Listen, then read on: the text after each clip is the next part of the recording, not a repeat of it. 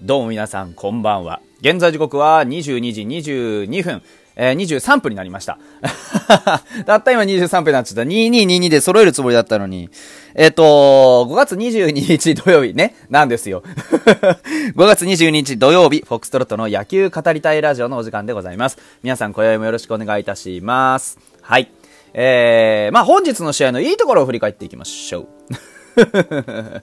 ね、あのーまあ、試合結果だけ先に言っちゃいますけど、あのーまあ、逆転負けしました。で、逆転負けって言ったらね、なんかこう、ドガッと逆転食らったように思いますけど、結局は点がね、1点しか入ってないんでね。えー、良かったのは何より良かったのはやっぱり春樹のね、マルチヒットというか、猛打賞ですね。うん。あのー、3番起用、今日もね、3番起用でした西川春樹ですが、ね、1ホームランを含む3安打で、えー大活躍でした。あのーちょっとね、点には繋がらなかったんです。その、彼の出塁そのものね。でも、彼一人でやはりホームランで1点ボンって取れたのは大きかった。うん。あのー毎度毎度言ってますが、この主力たちがしっかり打ってくれないと、えー我がチーム、ファイターズはね、あの調子上がってこないし、なかなか勝とうと思っても難しいよと。いうところですから、あの、今日このね、春樹に3安打ボンボンボンって出て、えー、ナベルもマルチ安打だったのは非常に良かったと思います。ただ、ね、あの、僕が毎回言ってるこの、春樹とかナベルとか近藤とか太田とか、その辺がね、あの、ちゃんと打てば勝てるよって言っときながら、今日はそれなりに打ったのに勝てないじゃないか、何を言ってるんだ、フォックストロットはと、えー、もう考えられる方もまあいるとは思うんですけれどもね。あの、今日はですね、えー、1番、2番、えー、があまりちょっと当たってなくてですね、春樹とかナベリョといったその主軸で、まあ、バット振ってね、確率よく、本、本来だったらね、本来だったら確率よく、えー返してくれるはずの人たちの前に、ランナーがいなかったんですよ。どういうことか、ね、どういうことが起こるかっていうと、やはりそうすると、その西川春樹とか、ね、渡辺亮とかいった主軸の面々、ね、太田も含めて、その主軸の面々が塁に出て、後ろの人が返すっていうパターンになってしまうというところですね。で、そうなると、やはりちょっとこう、我々、ファイターズとしては部が悪くなっててくるわけですよ。なぜなら、後ろの方には低打率の人たちが並ぶからですね。うん。だからそういうところでちょっと噛み合わせが悪かったなという感じでした。ただね、あの、噛み合わせが悪かったもののヒット自体は出たんですよ。あのようやくそういう意味では、調子は戻ってきたかなっていう感じがします。あのーちょっと前のね、えー、勝てるときはこういう風に勝つんだっていうね、先発がしっかり試合を作って、えー、少ない点差をね、しのぎ切って勝つっていう勝ち方ですけど、やっぱりそういうところに行くためにはね、あのー少なくともヒットね、何本か出ていかないといけない。そんな中で今日8安打打てたっていうのは非常に良かったと思います。ただ、要所要所でね、本当に、あのー相手ピッチャーのですね、松本渡が非常にこう、いいピッチングをしましてですね、あのー我がファイターズというチームはですね、非常にこう、直球の、えー打率が悪いということで、えー有名なんですが、ね、あの、松本くんすごくいいストレートを投げておりまして、左バッターの、まあ、あの、彼が右ピッチャーのね、えー左バッターのインコース低めにグッと食い込んでくる、いわゆるクロスファイヤー的なストレート、それから、まああのまあそれからというかそれを中心にですね、やはりあの変化球を効果的に交えて、えー直球主体のあしっかりこう、四隅をついてくるというかね、あの、やはり、こう、立山さんがおっしゃるところのライン出しがすごくね、松本くんはゆあの、できてたなっていうふうに見えました。いわゆるあの、真ん中、それから、えー、外、内っていう、この3つのラインですね。そのラインの中に収まってれば、工程はあまり関係ないぞっていうところの、まあ、コントロールのアバウトなところですよね。うん。で、どうしてもその、うちのチームのピッチャーっていうのは、こう、まあなんだろう、キャッチャーとのコンビネーションの中でね、非常にこう、なんだろう、こう、急分割の、こう、細かいコントロールをちょっとこう、求められてる節があるんですけど、やっぱりこう、今日の松本くん見てても、高めだったりっていう浮いた球っていうのは結構あったんです。でも、その、要所要所で間違ってなかったってことと、イン、真ん中、アウトっていう、この3つのラインを、やはり投げ間違ってはいなかったなっていうところがすごく、あの、印象に残りました。だから、外に行けばいいやとか、えー、中に行けばいいやとか、そういうところがはっきり、あの割り切って投げれてた分だけ腕が触れてたなっていうのがすごく印象的でしたよね。で、うちのバーヘーゲンも本来はそういうピッチングができるピッチャーだと思うんですけど、今日はちょっとやっぱりコントロールね、苦しんでましたよね。序盤から、あのー非常にね、えー、球の威力そのものは割と悪くなかったんですが、ああの、相手の松本くんがやってたような直球を主体にする、あの、パワーピッチというかね、効果的な相手の制圧っていうのがちょっとできなかったなっていうところでした。あのー、普段のバーヘーゲンだとね、150後半もバシバシ出して、で、ここぞっていう時にはもうグイッグイストレートを投げ込んでいくっていう姿が見れるもんですけど、今日はちょっと変化球がやはり多くてね、ストレートがなかなかこう、空振りが取れないっていうことがあって、で、そのストレートが空振りが取れないがゆえに変化球に頼ってしまったなっていうところが見えました。でも、あの、本来の投球のパターンでないにもかかわらずね、えー、4回の途中まではしっかりこう、強力な西武打線をしのぎきっていたので、ここに関しては、まあ、あの、調子悪そうでありながらも、しっかり、えー、まあ、序盤のね、立ち上がりのところは無難に行ってくれたっていうのは本当にいい傾向だなというふうに思いました。ただやはり最終的にはもうちょっと長い回をしっかり投げ切っていただけると。まあ最悪3失点ぐらいで収めていただければ、あのー、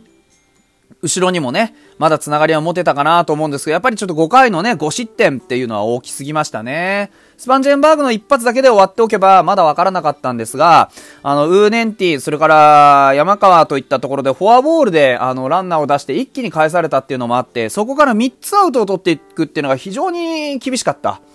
で、相手はセカンドフランにね、あの、取れたものの、やはりこう、若林に対しては、えー、空振りが取れなかった。ね。えー、非常にそのストレートで押していくピッチングにもならなかったっていうところで、レフトにヒットを打たれてしまいました。まあ、ここが僕ちょっとターニングポイントだったかなと思ってて、若林みたいな足の速いバあのバッターがね、塁に出た時に、どうしてもその、やはり、まあ、盗塁をね、されてしまうっていうのは、これは別にいいんですよ。あの、盗塁なんて何ぼやられたってホームに帰ってこられない限り点にならないので、どうでもいいんですよね。あの、どうでもいいっていう言い方乱暴ですけど、でも本当にどうでもよくて、バーヘーゲンの場合は。ただ、今日が、このパターンで崩されてしまったのは、バーヘーゲンが今日その、いつものような、盗塁されたとしても後のピ後のバッターを抑えればいいんでしょっていう、あの、強気のピッチングがほとんどできていなかったっていうところにありますよね。うん。で、この、アイトに対しても、ストレート、スライダー、ストレート、カーブというところで、あの、アイトじゃないや、すいません。あの、若林に対しても、ストレートを2球投げてるんですけど、まあ、そのどちらもね、あのー、あまりこう、いいコースに行けてなくてですね。で、最終的にスライダーを叩かれてヒットにされるっていう、やっぱこう、らしくないんですよね。うん。もっとストレート多くして、あの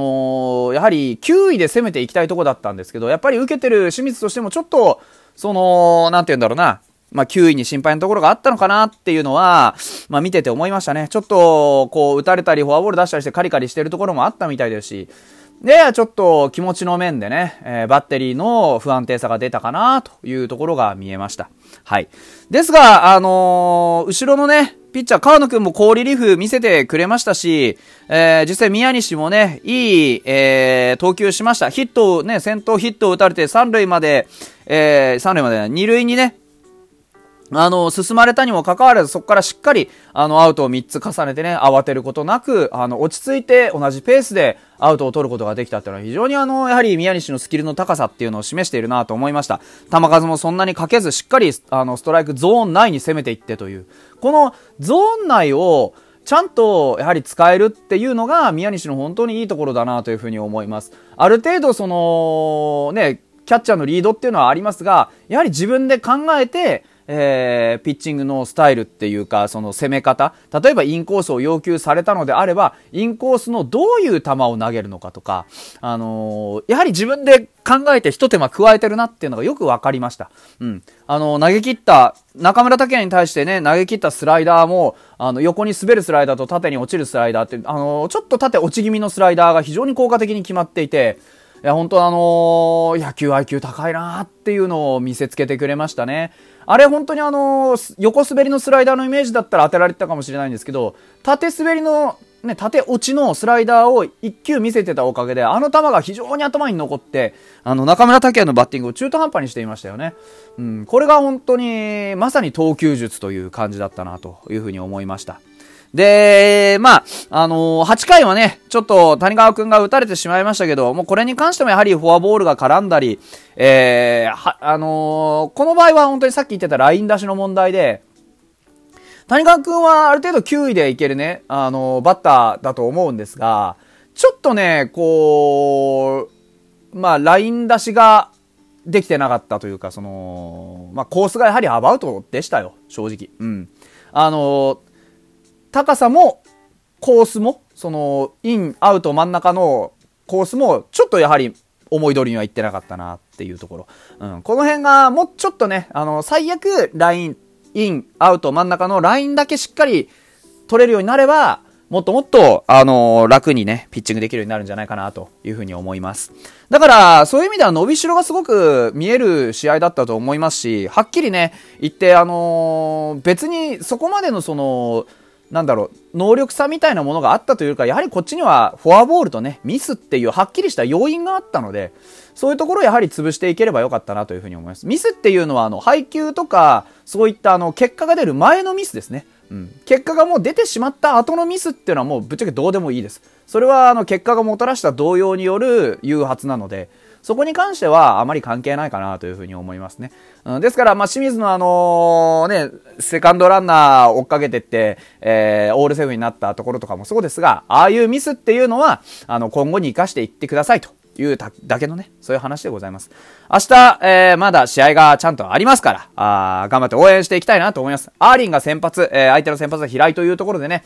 とにかく打たないと勝てません。2試合で2点じゃちょっと寂しいですね。えー、バッティング、ね、野手の奮起を期待して、本日はここまでにしたいなというふうに思います。ありがとうございました。